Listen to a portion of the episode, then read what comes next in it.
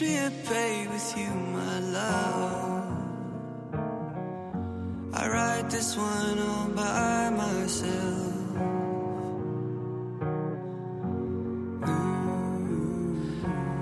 大家好，欢迎收听新一期的有朝一日，我是小六。我是阿露。我是玉林，那我们今天想聊一聊的是关于当代亲密关系的一些些想法和思考和观察。对，除了亲密关系呢，我们还想浅浅的聊一聊我们目前比较流行的一个搭子趋势。哦，对，之所以我们会把这两个东西关联起来，是可能是源自于我们越来越多的注意或者观察到，大家好像对亲密关系的这个追求和欲望变弱了。嗯哼，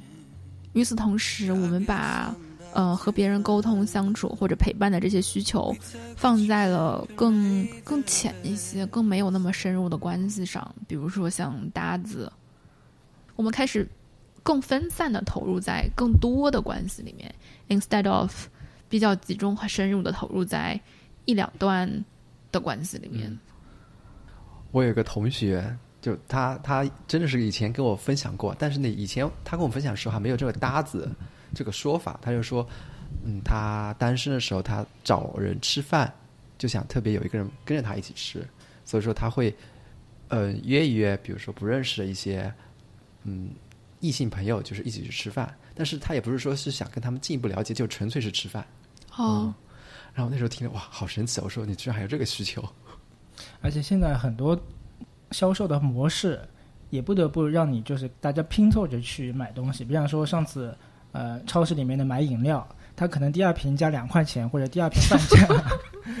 或者是冰激凌买一送一。如果你一个人的话，其实就是你很难享受到那种优惠，嗯哼，嗯，所以不得不就感觉要大家搭伙去吃个饭，或者是去买个东西，好像好像划算一些。所以说是那个资本主义的营销方式间接推动了我们的大资文化。但没有啊，但是因因为我就会很叛逆，就是如果你哪一个是买一送一的，我就不要，我就不买那个。就尤其是我今天就是只有我一个人，我确实只需要一个。如果我刚好需要两个呢，买一送一，我肯定我也开心的。但我今天就需要一个的时候，我就是不要那个买一送一的，因为我觉得那个东西对于我来说就是多余的、浪费的、不适合的。我就应该选择那个我我真正需要的、适合的。对我刚刚还在想，就是我们会不会有搭子？我们三个人会不会有人是有想找搭子的欲望？然后从刚刚我们的叙述来看，我觉得我和阿路应该这个欲望感应该会比你弱，就是咱们俩是属于比较刚的，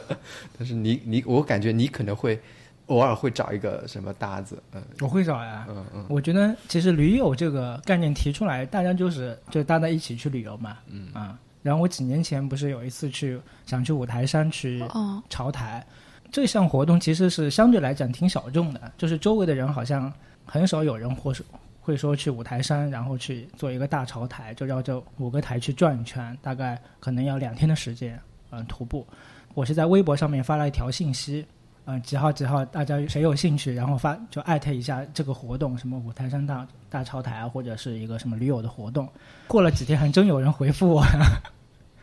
然后就在我出发的前两天，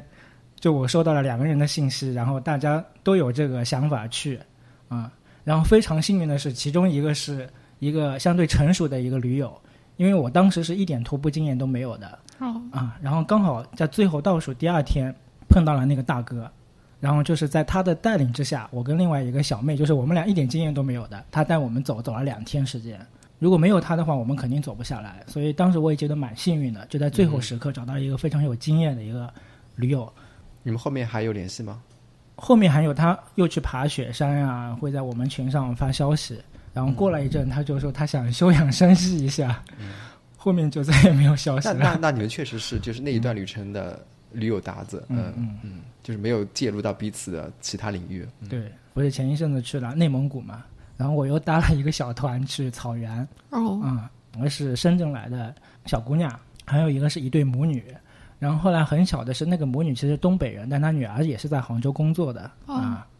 她妈妈就一直在说：“哎，你们回杭州以后，你们也可以联系一下。”哦 对，然后后来那个哦，嗯回来联系了吗？没有联系，因为他女儿其实蛮腼腆的，但是他妈妈又感觉很豪放。也不是豪放，就是出去玩的那些我们说的那些阿姨，嗯，就是其实非常的爱玩。他有个呃场面，我现在印象也蛮深刻的，就是我们一块骑马嘛，然后他就没有听那个呃牵绳的那个大姐，他就他跟那个大姐他说：“你把这个牵牵绳子你就放下吧，我自己来。”哦然后他说：“我要自己让马儿飞奔起来。”他就真的让马儿那个奔起来，然后自己骑了一会儿，马奔腾起来的感觉，他感觉整个人生就在那边奔腾。我我在后面看的也很感动，就感觉他虽然年纪相对比我们大啊，但是他非常有生命力。哦，所以我感觉，虽然他是一个很短暂的，可能两天时间的一个搭子嘛，有些时候可能连搭子都算不上，但是可能呃，旅途中每个陌生人其实都会给你一些感动跟温暖。嗯啊，玉里，你讲的是你会自己去主动找搭子，但是我不是那种主动找搭子，我是，我这个就比如说我要去一个地方喝咖啡，我就坐在那边。不，你不会喝咖啡。我举一个例子，我今天去我们家天台上去看日落，像玉林这种风格，可能就是现在网上发自己一个需求，比如说我今天约在什么今天的日落我去自我去自己家楼上才不会发个东西，可能来不及了。不是不是说自己家楼上，比如说今天我要去城市阳台看日落，有没有哦哪位小朋友？我就是不会发，然后我就自己去城市阳台看，然后刚好比如说城市阳台碰到哪个就把他抓过来。碰到旁边有几个人也是他自己一个人在看的，那我们就可能就会静悄悄的看，也不会去说话什么那。不是的，这种搭讪的能力，你还是你还是有的。对，这是是你最强的地方。但是看日落，像我今天我就是我们我们我上我们家的阳天台的时候，刚好还其他也有两个人，一个是男生，一个是女生。男生是很安静的戴着耳机在听音乐，女生呢是放着一个公放的手机在听音乐，然后我是公放的手机在听播客，就是哦我们三个人互相有声音，但是彼此不干扰，也没有彼此对彼此说什么话，哦，就是静静的看那个日落的过程。但是我会因为他们俩站在我旁边，而有一点点温馨。也许他们两个刚刚才闹过分手了，然后你站在中间。真的，这应该应该应该没有可能，我觉得，嗯，因为那个女生我之前见过，因为有一次上天台天台的时候看日出我见过，见过，那时候她是跟其他两个女生，她们三个女生一起在那边哦喝着啤酒，然后看天台。然后这个男生是我第一次见，我觉得他们俩应该不认识吧？哦，哎，那你们有没有感觉有些事情就是肯定是不能一个人完成的，或者一个人完成，你心里面会有很多犹豫啊，或者是那我不舒觉得服的感觉？那运动类的应该一个人不能完成，比如说什么打羽毛球啊、打打网球啊，嗯你总不可能一个人。哦，嗯小刘刚才说今天早上一个人去看了一部电影，对，我今天一个人去看电影，嗯嗯但是刚才阿鲁说就是他不想跟比较陌生人或不喜欢的人一起打球。那如果是跟这样的人打，就还不如不打。嗯，那我觉得我看电影会有这种感觉。怎么你是一个人不如不看？电影可以一个人看的呀我。我也我也去看过一个人看电影，但是有些的话，我就感觉不如不看，因为我感觉我看电影一定要跟一个感情非常好的人坐在一起。那我觉得你嗯你是对，不是对电影本身有要求吧？如果那部影片就特别好看，我觉得一个人看又怎样了？特别好看，我也会先找一圈，就比方说有没有人一起一块去看。OK，可以看出来，我们需要人类陪伴的 指数差距还挺大的。对，而且我感觉我看电影片的时候一定要 一定要吃爆米花吗？不是一定要像牵个手啊什么这种的。哦，对，这这确实可以看出来，我们对另外一个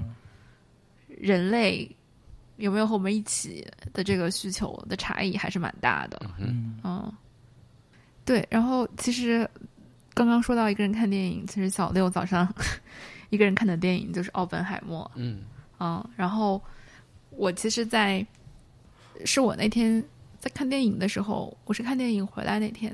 在我们这个里面文档里面加了一条，我我我会觉得这其中我们会觉得亲密关系越来越累，找对象越来越累，一部分是我们现在很容易说一个人是渣男，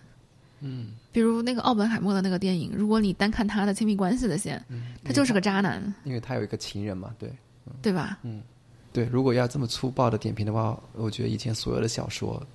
的人物都是有渣的一面的。但是我想说的这个部分，就是我们现在对亲密关系越来越不抱期望，其中的很大一部分就是我们很容易把一个人形容成渣男或者是渣女。嗯，毕竟你看之前的那个国产电视剧，它都已经出现需要双节才能配做一个好的主角。好像我们我们我们在感情里面对人的这些复杂的面相贴标签很快，然后或者说我们没有那么大的空间去允许这些复杂的东西。嗯就感觉我们好像真的是，就是我不知道是因为什么原因啊，就是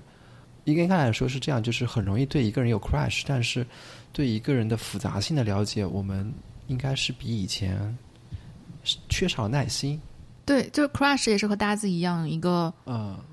相对更浅一些的关系，但是你可以有很多个 crush，嗯，然后也不那么深入，也没有互相承承诺很深。对，嗯就是一旦进入一个比方说全面的一个时候，毕竟要进入很多错综复杂的一些沟通、探讨和摩擦。但是在这个过程中，我们可能就缺少了耐心，就觉得啊，他原来是这样的啊，这跟我之前想的都不一样，嗯，然后也不知道处理这种时候我们应该怎么处理这种复杂度，嗯，所以说渐渐的可能大家都觉得太难了，哎呀，还是一个人待着比较舒服一点，嗯。我并不想为渣男证明，但是我觉得人是有非常非常复杂的地方的，人性也是有很多很幽微的地方的。或者说，我能想到的一个不是很那个的例子，就是在心理咨询这个领域，祖师爷弗洛伊德就是一个人人喊打的弗洛伊德厌女。就是他，就是他说所有的女性都有阴茎极限嘛。那现在的女权主义当然是不同意的。我不认为这个不同意是不对的。和弗洛伊德，他当然是厌女的，他的理论也应该更迭有更新的视角进来，包括女性主义心理治疗也应该进入心理治疗的领域整合进来。但如果我们看完弗洛伊德的著作之后，读后感只有就是他厌女，那就是我们关注的这个视角，其实呈现出来的是我们自己看世界的时候的一种扁平和单一。嗯嗯，对，像刚才小六说到的那个 crush 的部分，我会觉得。好像这样更浅一些的关系，是不是会保护我们更不容易受伤呢？嗯嗯就是也许我们发现他是个渣男之后，我们就会觉得哦还好，我只是对他有点上头。嗯，我们没有走得很近或者很深入。嗯嗯，然后我也会觉得，好像现在，嗯，大家在尝试亲密关系的时候，会稍微有点点不满意，就会觉得啊，那算了吧，就凭什么要我和你磨合？对，尤其是大家现在越来越。呃，信奉说要自己舒服才好，嗯，就是会觉得啊，那凭什么我要在这个关系里委屈自己？那既然委屈我了，这个关系一定不是一个好的关系，那就是我拍拍屁股走人好了。有一个原因，我感觉是，嗯，虽然我们现在说可能你在大城市生活，大城市感觉人很多，可能社会也是很多元的，其实你反而会在大城市。人与人之间的这种深层次的交往反而更少。你在乡村乡村生活的话，就是这个村庄里面可能就几百号人，你抬头不见低头见的，你必须要跟他有社交活动。嗯，像我现在，就像过节的时候回乡下房子，然后因为我们家是在嗯村子的最里面，所以我要一般要从村子的村口走到。全村都知道你回来了。然后大爷啊、大妈都是坐在那边，就把拿个拿个蒲扇在那边休息的，一路就是会被行注目礼，就是一路就是我走进去一路，然后他就哎，这个这个谁的儿子，这个谁的孙子回来了啊？嗯，然后他们他们就在开始窃窃私语啊，他是在哪里工作，哪里什么什么什么，这个时候就是有一种被凝视的不舒服感。嗯，对这种。对对对，就是一一路被行注目礼，非常不舒服。其实你也知道，他们并没有恶意，但是这个就是呃乡村社会的一种习惯，就是大家必须是在大家的一种关注下，大家的一种呃交往下面你去生活的，嗯啊。但是城市里面，比方说一个小区里面，大家其实并没有这种感觉，可能对门也不一定非常熟，嗯，所以。嗯，在这个时候，可能你确实也没有必要跟他们建立一种非常深切的、非常深刻的这种关系。嗯，我我还有一个一个分析的原因，我觉得可能是就是城市的功能太全面了，它全面到已经可以每个区块比如说这是我的电影需求，这是我的吃饭需求，这是我的旅游需求，可以很明确的区分开来。嗯就现在搭子都是不光是这些需求能区分开来，连和你完成这些需求的人，都可以通过各种社交网络来供应上来。对，而且我觉得有一个有意思的现象，就是我们现在说的搭子，他应应该来说是一个有很强的一个表达欲的吧？因为我去看一下他们的一些找搭子那个帖子，都写的很具体的，就是有一部分人就是就是他可能想有人陪伴，但是也不会去写，嗯就那个人可能是我们忽视掉的那一批人。嗯嗯，但是我自己的就我自己的观察，包括我自己找搭子的这种感觉啊，在网上找搭子的人，在线下可能以社恐的概率比较多，就但现实生活中，在正常的他的生活圈子里面，他可能是一个呃沉默寡言或者不善于交际的一个人。嗯。结合你们两个提到的，你说就是其实发那些帖子的人，他可能本来是一个非常社恐的人，嗯。而小刘也说了，他觉得那些帖子里面读出来的感觉，觉得这个人好像挺能说的，嗯也写的很全面、很详嗯，细。是是是我觉得这个是另外一个，嗯、我注意到的点，就是说，为什么我们对亲密关系的欲望一直在下降，和社交网络上面的沟通这是有关系的。是什么关系呢？我我我来尝试展开一下。很多时候，我们在社交网络上面表现的非常热情，非常嗯、呃能言善辩，包括嗯、呃能说很多很多话。嗯，其实这样的人线下的时候可能根本不怎么爱说话。嗯嗯还有就是，我们和很多人可能是在朋友圈互相评论的挺热情的，或者是在微信群聊里面也打得火热，但线下一见面的时候，可能并没有什么好聊的。甚至你可能和一些人在群聊里面就是经常聊，就已经很频繁了，但是线下一见面仍然觉得啊好尴尬，就是那种感觉。我觉得通过社交软件的聊天和沟通，它不是一种真正的沟通。嗯，它是一种非常表面的，不能代替真实沟通的沟通。但是，因为我们在这个非常表面的沟通层面上有了过量的表达，所以它又进一步缩减了我们去建立真实关系和沟通的一个是欲望，一个是能力。因为我们总在做这种肤浅的表达和联系，所以当你线下要和一个人去建立关系的时候，你甚至会不知道怎么开口，因为那个练习的机会越来越少了。嗯，哦，你很习惯在微信上拍一拍别人，或者发个表情包，说个嗨，在线下打招呼说叔叔好，你可能觉得好尬啊！天呐，我今天就是一天的尴尬都用在这一句招呼上了。嗯嗯嗯，啊，所以这一定程度上让我感觉到的是，这种线上的关联，如果我们是在线下又见面，线上又聊天，那 OK。但是如果线下其实是没有互动和关联的，那这个线上的关联其实是非常非常微弱的。这种信号的交互其实非常微弱的，这种沟通始终是肤浅的。与此同时，现在人很多人谈恋爱是在微信上谈的。嗯哼，就是你会听身边的朋友给你讲述他和他对象如何如何的时候，是他说了一句什么什么，我回了他一句什么什么，然后他又给我发了个什么什么，后面他就没回我了，他也不知道他是忘记回了，还是他是故意不回，啊，然后你就突然明白，哦，他们这段话是在微信上进行的，因为在现实生活中不会说忘记回还是怎么回，就是一一段事儿哦肯定是有一个结尾的。哦嗯。他把很多事情变简单了，嗯。就是我在微信上面要去说分手，远远比我当面说分手要简单。嗯嗯，比如说我在微信上面只要发一个就是咱们分手吧，或者我都不发，我把你拉黑就行了。嗯，哦，我是不用当面面对对方，看着对方的眼睛，面对对方的期待和失落和伤心和心痛和眼泪的，我是不用去体验这些的。这个相当于我给自己和这些真实的感受中间隔了一个像水帘洞的水帘一样。嗯我是不用去触碰那些最最无法面对的、最真情实感的东西的。嗯我只要发条消息，啪把你拉黑，你甚至回我什么我都看不见了。嗯，对你刚才说线下交往的话，可能正视对方的眼睛是一种非常需要勇气的一件事情。嗯啊，前一阵子就是，呃，在一个校友群上面，就是有一个校友，他其实在小红书上也是有几万粉的一个小网红嘛，然后后来发现他跟我家住的嗯比较近的，哦，然后我们就呃去楼下公园去见面嘛，就看他那个小红书上的那些照片啊，就应该判断出来他是一个 非常活泼外向的一个人。哦然后他在群上面，就是微信群上面啊，哦像一个话痨一样，他是不停的在发消息的哦啊，他参与度非常高。因为那个时候还是有，又是有疫情的时候，他说他是哦先去做一个检测，然后再来，然后等他检测完以后过来换过来，然后我就看他一直低着头走过来，，OK，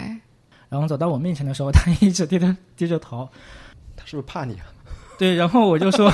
我是很可怕吗，或者是什么呀？然后他说不是，他说他是社恐。哦嗯，那你之前不知道他是社恐吗？没有啊，知道我他在那个群里面都很群里面很活泼，然后网上不是你的同学吗？是校友，我跟他不认识的啊、哦然后他小红书上就是天天发那种拍拍照片的。这，就是我想 make 嗯。the point，、就是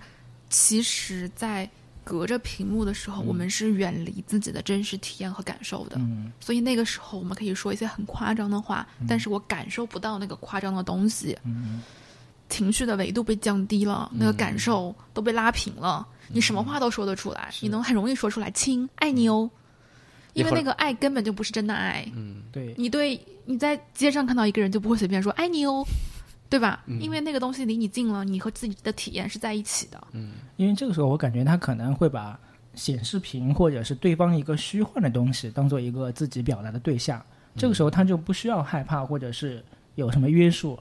对，刚刚阿路说不是说我们在网上的时候把自己的情绪给扁平化吗？嗯，不不仅仅是什么爱你哦很扁平化，包括那种骂人的程度，对，骂了也可以骂的也也激烈很。激烈。就是我说出来，但是我没有不必去感受，我说出以后对方对，接受到这个信息以后的感受。所以我感觉线上跟线下确实，嗯，有些人的差距差距就是反差特别大。嗯，呃，像我这个校友的话，后来跟他就是走了一路嘛，从我家走到他们家，就是十来分钟的时间。就他也会嗯跟我对话，但是他是一直就低着头，然后哦，嗯我感觉他来见你已经是迈出了一步很大的勇气。对，然后后来他到家以后，瞬间就回到呃微信交流了嘛。哦，这个时候马上活跃起来马。上活跃了，然后他的朋友圈是每天都会发的，或者是每个小时都会发一条朋友圈。OK，、嗯这么丰富的生活了。就是他没有生活，他也会发。嗯 OK，所以就像我刚才提到，很多人的恋爱现在基本上一大半是在微信上谈的。然后其实我会对，比如说总在线上沟通和交流，而缺少线下，如果是同步的话，当当我说的这个不成立，而缺少线下的这部分，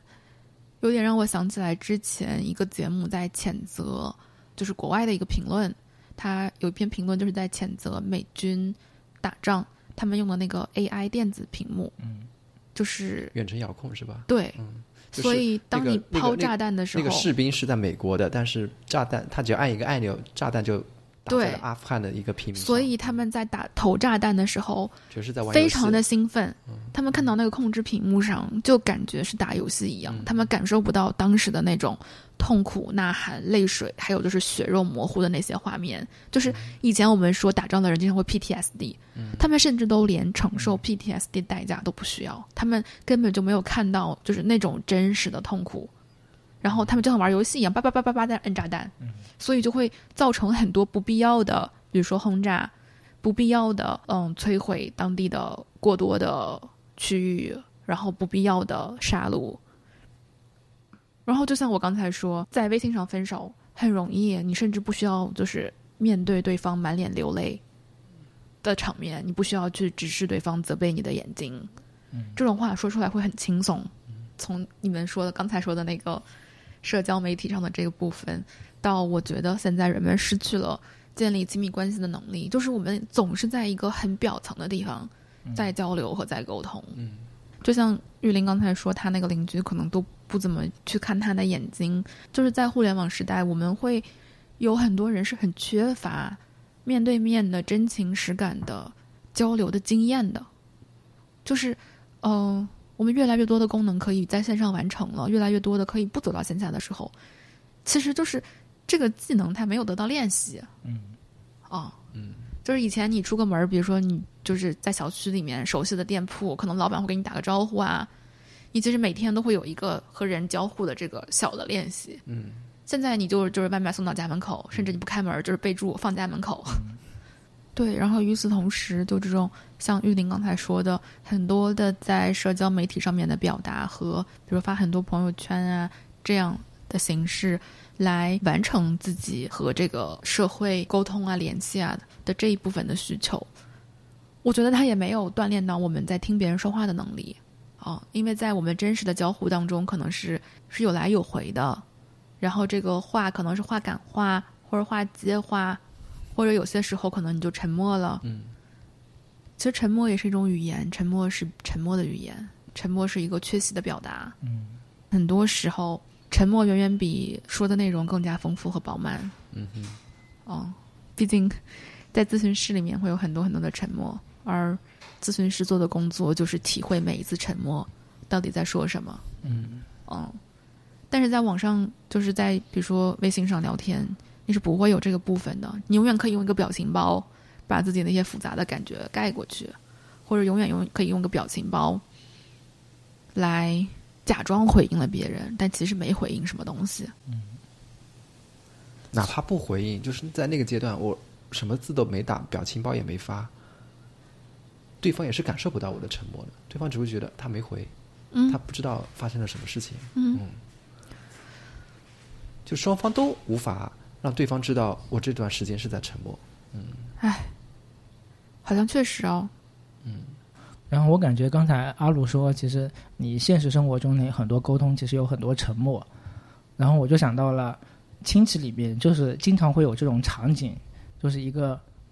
聒噪的老婆跟一个内敛的。你要说你哪个舅舅了？对，我要说我，我要说我的舅舅了。就是最近发生了，就他们发，就我的二舅跟二舅妈发生了，不用这么具体，比较大的矛盾。就是这里面我完全能够感受到这种。我们要不开一个玉林舅舅的系列？我觉得可以开一个系列，就是真的是一个沟通上面、关系上面的问题。就是我的舅妈是比较比较强势的，然后我舅舅呢，相对来讲是比较，我们看上去是比较内敛的、不善言辞的。刚好呢，前一阵子碰到一件事情呢，就是我外公他分山嘛，就是要把分山，大家可能不大理解什么叫分山啊？分山头吗？对，就是分山头，因为他哇，我只听过是分房子，没有听过分山头。我外公他种了很多杨梅树嘛，但因现在我外公年纪大了，他已经伺候不了这些树了，所以他要把这些树就是分给。几个儿子们嘛，然后就涉及到两棵桃树，然后这两棵桃树呢，嗯，前期呢是我呃三舅在打理的，打打理的。三舅说这两棵桃树都要归我，桃树主理人。然后刚好这两棵呃桃树的位置呢，刚好这一块地呢是在你二舅那儿，分到了我二舅那 边。你怎么说的？他就跟你讲过啊？没有。这个时候呢，我二舅就非常大方的说。这两棵桃树送给你，不是这两棵桃树虽然在我的地盘，但因为前面都是你你你在伺候的啊，今年的就是所有的桃子就是都归你了，我们就不来。那往后的桃子呢？往后的桃子就是还是归归归那个就二舅妈，二舅妈就不同意。为什么感觉你读过这个剧本一样？二舅妈就是知道这个消息以后就非常的生气。这一年的桃子都不能给吗？他对他就说就是不能给。你你现在是三舅妈？这一年都不能给，然后不能给，然后他有一个，等他他回家回到家以后知道这个消息以后，他非常过激的把那个桃子树给砍了。啊！我去！哦，就是今年结不出果，今年结不出果。那个我三舅妈就非常生气嘛，然后这两个家庭就有了矛盾嘛。但其实我觉得前面其实都是可以避免的，就是因为在我二舅家，我二舅妈其实。是一个非常想主导事情的人。那如果我二舅舅，比方说提前跟我二舅妈商量一下，打个电话，就说这些情况怎么样，你怎么看，或者是我准备给他怎么怎么样啊？那前期有过沟通，其实后面他也不会这么过激。这个情形呢，就反复在他们生活里面重演。哦，嗯。然后当我二舅妈生气的时候呢，我二舅舅他可能又是沉默不语，就在那边玩手机。他想，我二舅妈想跟他我二舅舅去沟通的时候，可能又感觉他们俩之间就沟通不了，因为当他想表达一些观点的时候，对方可能就沉默了。在大家的眼中看来，可能我二舅妈就是一个非常聒噪的、非常强势的一个人，我二舅舅是就是一个非常温和的、善良的人，情绪稳定、情绪稳定的人。但事实上，我感觉这个词在阿鲁口中不是个褒义词。对，其实我觉得就是他们一个沟沟通的过程中会有碰到很多二舅舅在别人面前又想做一个很男人的那种举动，哦就是我家里我说了算啊。对我听下来就是可能就是，但是在回到家以后，他又不愿意跟他老婆去做一个主动的这种沟通对你二舅。妈来说，就是这件事，如果你之前跟我商量过以嗯后，你再跟你的三弟去是沟通是没问题的。但是我居然是从别人口里知道，你这个东西，下班回家之后我才知道这些事情。对啊然后我二舅舅就会经常老抱怨，就说：“哎，你什么事什么大事你跟我沟通过？”然后我二舅妈就会反问他：“我哪件事情没跟你沟通过？你举个例子出来啊！”所以就这种事情，就他们的亲密关系中不停的循环、反复，就是有这种碰撞，有这种事故发生。哎，我突然觉得，你说他们会不会，如果知道有搭子，他们会不会期待有一个搭子，就是中老中老年他们本来就有的呀，比如说广场舞会一起嗯认识，对练太极会一起认识，对。但是像广场舞的话，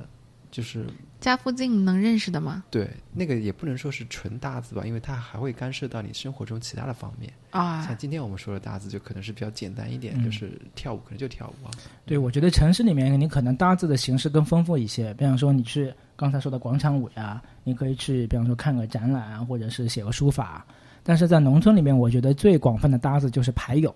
哦，嗯，但是我觉得刚才像你说的这种感觉，我可能会把它稍微，因为你讲的是一个个案嘛，就是你舅舅的故事，我可能会想把它更更概括的、更 generalized 的，嗯、说成其实是很多时候我们对性别的刻板印象也会给亲密关系的发展带来很多困难，比如像我刚才有点讽刺的说，就是情绪稳定。就是好像很多男人其实有一些也是受困于性别的刻板印象，嗯所以他们很多时候是不能表达自己的需求的，也不能表达自己，尤其是自己的情感需求，更加不能表达自己的脆弱和柔软。他们可以生气，可以发火，可以比如说骂老婆说你怎么什么都不懂啦，但是他们不能说我可能需要你理解我，我可能需要你在这个时候支持我一下。至少在我观察到，男人和男人在坐在一起的时候，他们聊天都在聊啥、啊？就是 就是，比如说，我那天听思文的一个节目，思文就说，男人经常会说，都在酒里了，酒里都有啥呀？啥都没有，还都在酒里。比如我有就是两个男性朋友，比如说其中的一个，我知道他最近刚刚就是经历了一些感情的波折，然后另外一个跟我见面的时候，他跟我说，他昨天在跟那个刚刚进入感情波折的朋友喝酒。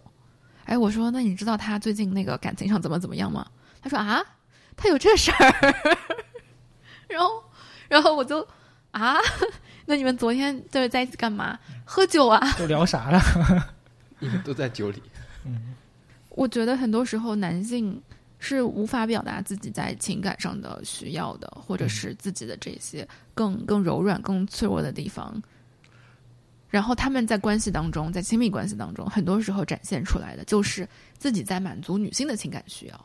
比如说，啊，那我女朋友要我怎么怎么样啊？那不然呃，不然她要骂我的啊，或者怎么样啊？这样子，好像自己一直是在满足对方的情感需要。那么问题来了，就是如果你不需要，那你谈什么恋爱呢？然后，不过我之前也有听一个，嗯，couple therapist，他就说，在伴侣咨询当中，就是他们做了很久的工作，然后鼓励这个男性多去表达自己的情感需求和脆弱的一面。然后他真的开始尝试表达了的时候，他的伴侣呆住了，他的伴侣并不知道该怎么应对这样的局面。他从来没有见见到过一个男人真正的脆弱。嗯所以就是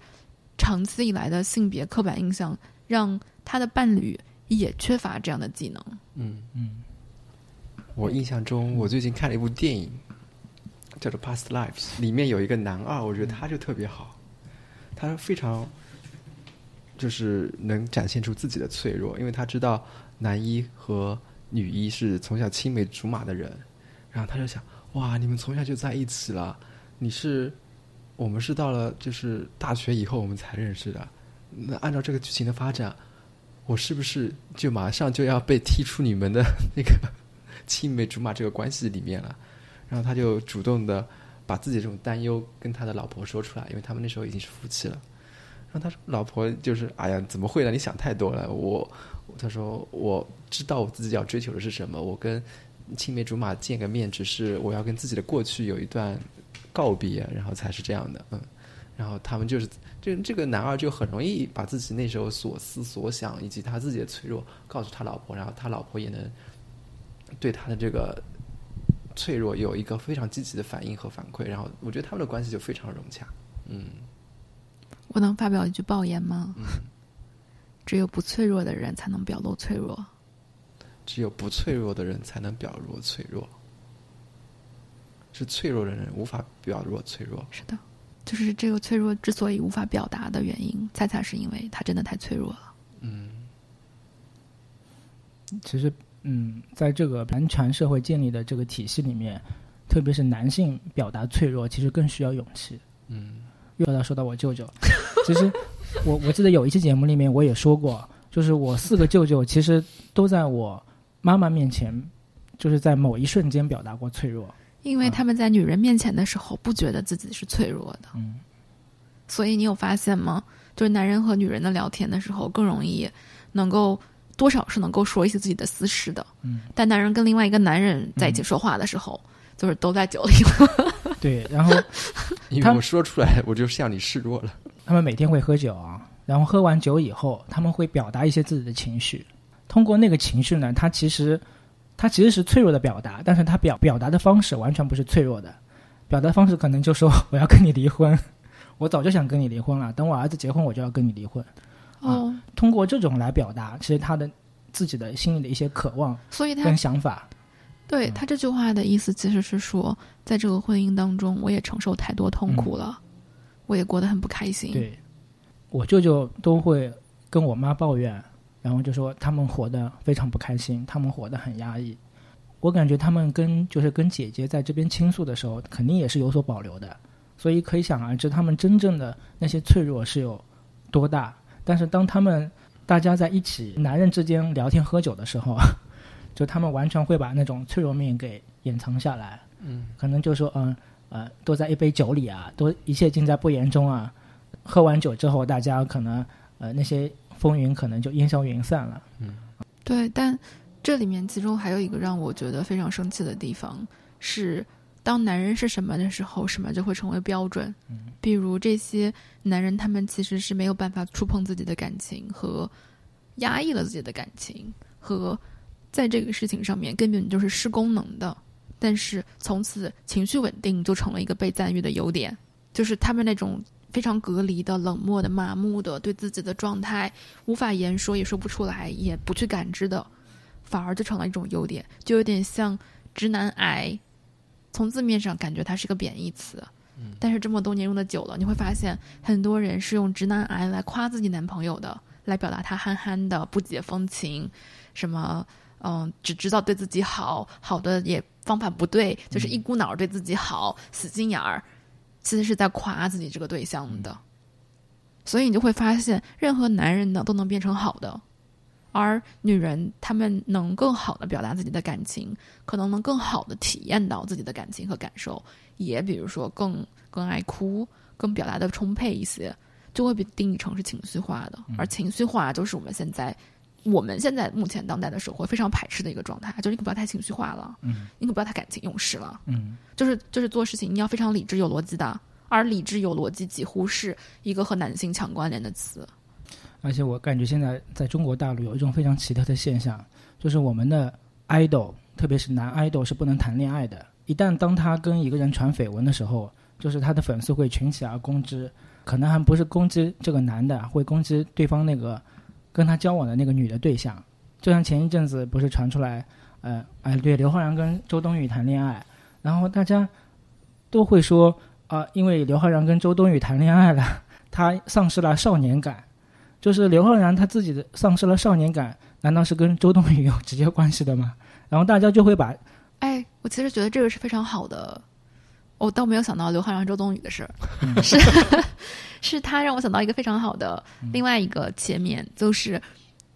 很多时候我们是在用追星代替自己的亲密关系的。嗯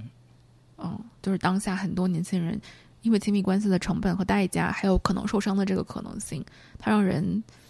避而远之，但是又忍不住渴望，所以就是有了更多的浅的关系来实现一些陪伴啊什么的功能。与此同时，我们把很多爱寄托在一些遥远的偶像身上。嗯嗯，有一点让我觉得非常不可思议，就你这些偶像其实都是二十多岁的，呃，正正青年的这个年纪，他们也有自己的情感诉求，他们为什么不能谈恋爱呢？他们已经谈了，他们只要不要光明正大的谈就可以。对他们，他们因为现在像经纪公司啊，对他们应该控制的也挺严的。但是我我倒是不会在这个上面对他们就是太为他们打抱不平，嗯。因为这有点像，就像就像你的工作要交护照一样，就是他们的工作 就是他们的工作要交感情，对，就是 大家的工作间，就像咨询师要保持中立匿名。这个可能从侧面，它更呈现出来的是人们投注在 idol 身上的感情，不仅仅是一种对一个理想化对象的崇拜，它可能远远大于一个单纯的崇拜和理想化的状态。嗯甚至我觉得 idol 本身就是就是这个，你说 idol 这个词到底是什么意，idol，我？感觉在他们 idol 真的变成 idol 了，哦，变成供起来的那个偶像，他是他是纯洁的，不能容其他人去污染的。这个词本身就很特殊，它既不是说演员，也不是说歌手。如果我们说喜欢一个演员，很多时候可能是因为他的演技和他本身演过的角色。那歌手可能是他的作品，就是你会有很多喜欢他的点。那你说 idol 你在喜欢他什么？我觉得他喜欢就是我想象中的他，他只能是我想象中那个样子。所以最近养成系的 idol 就是特别的痴迷嘛，这几年。嗯但是我感觉这些框架就跟其他我们现在所处的、我们定义的这些框架一样，它其实是不合理的。就像我之前一直在思考，为什么我们对亲密关系的需求，需求其实是没有减少的，但是我们不尝试在做这件事儿了，或者是我们尝试在做这件事的欲望降低了。结合到你刚才说的这个 idol 的这个部分，我会觉得人们是非常缺乏对别人的深度理解的。我我之前是刷到一个帖子，他就是说一个妈妈就是说什么，反正跟爸爸感情非常不好，但是没有离婚吧。然后现在已经也年纪比较大了，然后我忘记那个具体的内容了。反正里面就有一段是他的女儿去责备这个妈妈，就是说为什么你不跟爸爸离婚？你既然觉得不幸福，你为什么要不去争取？现在你这么软弱，就是你是一个无能的妈妈，就是连他女儿都没有试着去理解他妈妈一点点，就好像大家都对对方是缺乏一种很深度的呃理解的，甚至没有这种去理解的意图。嗯，就是我我来好像就是带着一种不打算理解你，打算去去去指责你，或者是去评价些什么的姿态。我觉得人真的是一个很复杂的一个物种啊，就是一方面我们就希望渴望一段比较长久长久稳定，嗯但是同时也意味着是复杂的一段关系。但是另一方面，我们内心深处又想简单一点，就是已经已经这么累了，就是我我不想看书，我也不想搞这么复杂的关系，就是两者同时存在，就是我我会这么想，我也会这么想。同时满足两者的关系是什么？这不就是资访关系吗？既干净又纯粹，但是在这个关系当中的时候，又是那么的复杂和深入。而且你还会要求这段关系不要那么平静，偶尔还要一些激情跟浪漫。你说资访关系吗没有没有没有没有，我是说一段稳定的亲密关系里面。OK，嗯嗯就像那天那天我不是转发的那个，就是有一个人跟 ChatGPT 谈恋爱，类似于、嗯嗯嗯对，我们心中的那种渴望和需求是没有减少的，但是呈现出来的行动上是完全是下降的。就是我们不再去为了这些事情做些什么，不再去为了对方做些什么。你能想象吗？我现在就想象以前在我上中学的时候读的那些言情小说里面，都是一方对一方穷追死打、苦苦哀求，就是那种什么为你吹冷风、为你如何如何的。现在这个叫什么舔狗？就是你能想象吗？有一天我翻出来一张很老很老的 CD，嗯然后找到了一个播放设备，嗯就播了一下，然后那个 CD 是我以前自己刻的，嗯然后里面的那种歌都是那种就是什么表达的那种情愫，都是你已经跟别人在一起了，然后我还在苦苦的想你，或者是我们已经走散这么久了，不知道你现在过得好不好。就是你能想象现在还有人做这样的事情或者表达这样的吗？大家都会觉得，要走就是出来呀。对，就是自己要成为那个高姿态的人，和天呐，你也就是太看不开了，嗯就是怎么能被这种感情的东西这样牵绊，嗯或者是觉得他已经不是能够服务于我的那个感情了，我我值得更好的。嗯 是的，你值得更好的，没错。但是，但是那样的歌里面那样子的感情，他那样歌唱出来的时候，你仍然觉得好感动啊。好想流眼泪。但是你现在已经不敢相信，甚至你没有办法，就是在我在节目里面说这些话的时候，我都觉得好像很不恰当，嗯好像它是一种过时的思潮，对感情的理解，好像听起来很老派。嗯嗯嗯现在可能会更多的从一个经纪人的角度去考虑，投入到这段关系里面。就我那天听到一句歌词，嗯歌词是“是我给你的自由过了火”，嗯 就是我在想，现在哪有人会觉得是我给你自由过了火？现在就渣男，我真眼瞎了。什么？我把你的事情曝光出来，然后全朋友圈的人都看到你是一个什么样的渣男。但是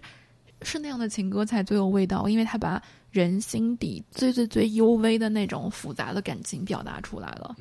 就我今天咨询特别有意思，哦因，为这是我第二十七次咨询，哇哦！好像说多不说，说少也不少，就会有这种感觉。你是怕我说少，所以不好意思说多。在你看来，应该还是比较粗浅的阶段嘛，嗯。然后今天我跟咨询师讨论了一个话题，就是说，我说我很想跟一个人明确一下，就他到底是怎么看待我们这段关系的。我先表达了我自己观点，我说对我来讲，可能呃要跟对方表达，比方说我已经不爱你了，我不喜欢你了，这个比较难。但是如果我是想表达我喜欢你的，或者是我喜欢你，我会有一些举动表现出来，我就我感觉这个是正常的。所以从我自己的体会，呃，转化到对方的想法的话，我就觉得他如果不表达，可能他的意思就是他已经不喜欢我了。哦嗯，所以我就非常希望，就是说，嗯、从他从他的嗯口里面表达出来，就是他怎么看待我们这段关系的。我跟我的咨询师说，难道他连表达我喜欢你，或者我过去喜欢你，现在不喜欢了，或者是我就是不喜欢你了，这个很难吗？然后我咨询师说，你觉得他是会表达感情的人吗？或者是他是会嗯、呃形容他自己感受的人嘛？哦，嗯，然后后来想了想，好像他确实不是这一类型的人。哦，不过也许可以给你提供一个额外的视角。对于有些人来说，可能和你想的不一样，可能表达喜欢比不喜欢更难。嗯嗯，但不知道就是你说的人是什么样子的。但确实，人和人差异是很大的，嗯所以这是需要练习的。嗯就是像你刚才说的，在关系里面的这种复杂的感觉和复杂的需求，它都是需要练习的。这些练习在短期的关系当中是不太容易呈现出来的，因为一般一个关系刚开始的时候都是你好我好大家好吗？嗯我们也不会去讨论一些复杂的关系。如果每一段关系都是 crash，都是在一个 dating 的阶段，然后就快速的结束了，开始了新的 dating，就无法得到这种练习。然后越不练习，就只会越无法应对，越逃避这种复杂的对话。我感觉其实你人跟人相处就像一个剥洋葱的一个过程。剥开第一层的时候，你会发现他，比方说哪个学校毕业的，呃，你是，就是你简历上的那些东西，你哪个学校毕业的，你工作怎么样，这个是很简单的。而且当你发现他这一层的时候，大家都是非常开心的。我说我我从哪个学校毕业，我是哪里人，这是非常简单的。嗯当呃开始播第二层，就是你有什么兴趣爱好的时候，其实就是类似于我们找搭子的这个过程，就是大家有什么爱好，然后大家走到一起，今天过一天，然后明天可能就散了。可能慢慢的你再播上去，可能就是一个我未来想做什么，或者我想成为什么样的人，或者是我未来有些哪些打算，这个其实是相对来讲，你应该跟你非常信任的人才有有这些表达的欲望，或者你们沟通的这种机遇。嗯但是再播下去，核心的其实就是你的一些软肋跟你的一些恐惧。这个可能就是要到进入到亲密关系的时候，嗯你才有可能去触动这一块核心的领域。嗯，就是你真的能够触动这些你的软肋跟恐惧的时候，可能你们俩才能真正的走到一起。但是触碰这些东西是非常非常恐怖的一件事情，保护自我的这个隔离墙最后的那一部分。所以我也是感觉，可能为什么我们嗯仅仅是搭子越来越多，可能跟我们自己把自己核心的那部分恐惧保护起来，嗯，也是有很大的关系的。嗯，是的，毕竟毕竟我我们现在鼓吹它是一种享乐主义，是让自己舒服才是最重要的。嗯，但它有的时候是对的，但不是在所有的时候都是完全正确的，嗯或者是我不认为有任何一个观点是在所有的时候都是完全适用和正确的。然后也像我们刚刚讲到的，在在这样子的互联网时代，越来越电子化的这个，越来越互联网化的这个时代，我们的这个社交和互动越来越在网络之上，在线上完成。我们很多真正的和人产生真实的链接的功能就没有了。然后我我我，其实我当时看《阿凡达》的时候，这个电影给我留下的印象很很遥远，就是我其实没有什么很深刻的印象，看完也没有什么触动，只是觉得很神奇。当时也没有很看懂它的内核是什么，包括我后面其实没有去有机会重看过它。嗯，但是我现在脑子里面能回想起来，就是他们那个链接，那个什么东西，那个叫什么东西，嗯，会对在一起，就是那是一种非常深刻的、真实的链接在一起的状态。然后他们会有个台词是 “I see you”，嗯，一部分人还在寻找乐意寻找搭子，我觉得他们也是一种探索一种阶段吧。这总比是一直一直关在自己的小房子里面的那些人要好一点。他们可以从这个嗯搭子里面找一找一两个，哎，我这个这个我我不仅仅只是想跟他一起旅行这么简单，我可能还想探索一些其他的可能性。那慢慢慢慢的慢慢的，就像我们几个，其实刚开始也是从搭子开始的，我们是什么工作搭子？不是 OK，那我们今天就先聊到这里啦，拜拜。拜拜。拜拜。